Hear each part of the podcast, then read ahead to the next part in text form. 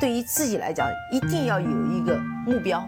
一个企业，它真的要对什么人负责任？嗯，要对社会负责任，嗯，对员工负责任，对股民负责任。这个三个责任，一个国家的发展，实体经济是永远是是顶梁柱。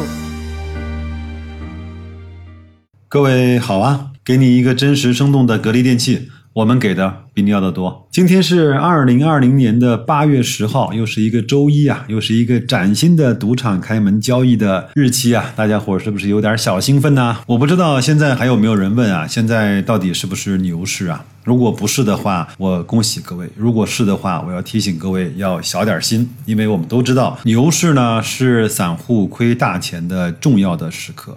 那我们今天来分享一篇文章，是来自于银行螺丝钉啊，在他那个定投十年赚十倍啊的一篇文章。为什么散户啊在熊市里是小亏，在牛市里是大亏？你有没有发现，他说熊市小亏，牛市大亏？那难道散户就没有办法赚钱了吗？我们分享完这篇文章之后，再来聊这个话题。他说啊，他前两天看了一个上海证交所呢对投资者盈亏情况的统计报告，因为是上证交易所出品的，那所以数据的权威性呢还是够的。我们先来看一看那些年啊，我们说的七亏二平一赚的股市，真正的从二零一六年一月份到二零一九年的六月份是什么样的结果？我们各自对号入座，好吧？十万元以下的投资者呢，平均的收益为负的两千四百五十七元；十万元到五十万元的投资者呢，平均收益为负的六千六百零一元；五十万到三百万的投资者呢，平均收益为负的三万零四百四十三元；三百万到一千万的投资者，平均收益为负的十六万四千五百零三元。一千万以上的投资者平均收益为负的八万九千八百九十元。相比个人投资者呢，机构投资者的平均收益呢是一千三百四十四万元。是的，你没有看错，个人投资者来投资股票的话，上到一千万，下到几万，平均收益全部为负，全军覆没。我们常常说啊，个人投资者在投资股票的这个市场里呢，是七亏二平一赚，现实情况也确实是如此的。好，第二个问题，为什么牛市更容易亏钱？有的人可能会问啊，这个收益情况会不会是因为二零一六年到二零一九年中间没有一个像样的牛市造成的呢？如果来一轮牛市，我们的收益会不会更好一些呢？其实恰恰相反，幸亏没有牛市。如果大牛市来了，个人投资者可能会亏损的更多。东方红基金啊，这个是一个特别有名的基金啊。之前呢做过一个统计的数据，统计的是在二零一四年到二零一五年的牛市啊，股票基金个人投资者的收益情况。二零一四年到二零一五年，我不知道还有谁对那个牛市是记忆犹新的。那一轮的牛市呢，完全是一个资金推。吹起的疯牛。二零一五年的上半年，市场呢大概涨到了五千多点，远比现在的市场还要高。但是呢，到了二零一五年的下半年，应该是从六月份开始，市场呢就出现了大幅度的下滑。如果看 A 股的股票基金自身在二零一五年的整体情况，那还都是赚钱的。但是呢，如果要考虑上投资者的资金投入情况之后，再来去计算投资者的资产加权回报率的话，那么二零一五年个人投资者的平均收益是负的百分之六十，这比在二零一六年到二零一九年没有牛市的阶段亏损的更多。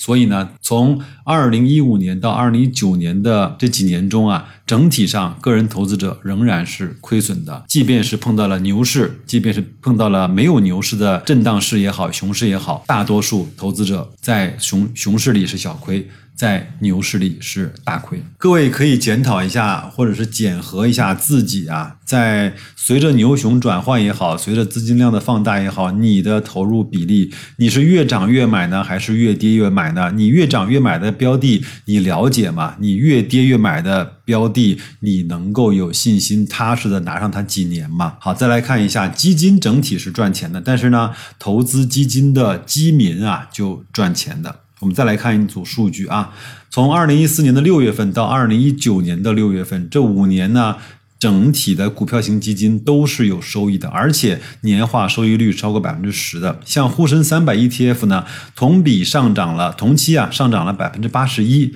三百的价值指数呢，同期上涨了百分之一百三十一，这个收益率其实并不差。五年一倍嘛，对吧？可以看到呢，目前 A 股股票型的基金投资所面临的一个非常魔幻的现实：基金整体是赚钱的，而且收益还可以。但是无论是熊市还是牛市，个人投资者整体都在亏钱，而甚至牛市比熊市亏的更多。所以我相信啊，这就是为什么中国的投资者对。股市如此的不看好，或者如此的恐惧的这样的一个原因，这我相信也是我们中国的股市为什么这么长时间以来一直呢是没有慢牛、没有稳健牛，都是疯牛和快牛。因为每个人都知道得赚一把都跑，每个人都知道我得赌一把就走。像这样的情况，怎么可能会出现慢牛呢？那么我们想一想看，为什么会出现这样的情况呢？一方面啊，作者说我们的普通投资者呢，实在是没有太多的精力去研究投资。大多数朋友呢都有本职的工作，没有办法去拿出太多的时间去研究这方面呢。相对于机构投资者而言，天然就是劣势。另一方面，金融机构呢在基金销售上是推波助澜的，导致散户追涨杀跌频繁的交易。因为国内的基金投资机构往往会在市场行情好的时候大力的去。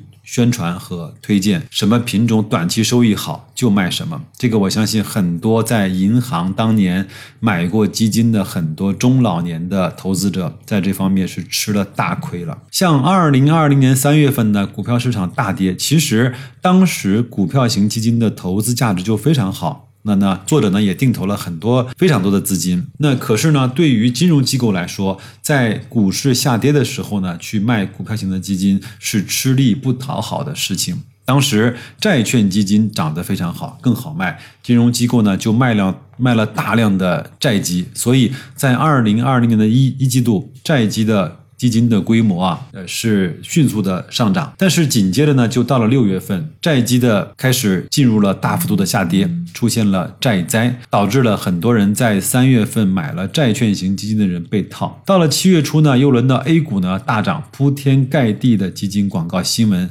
又吸引了个人投资者去追涨股票型的基金，因为在这个时候。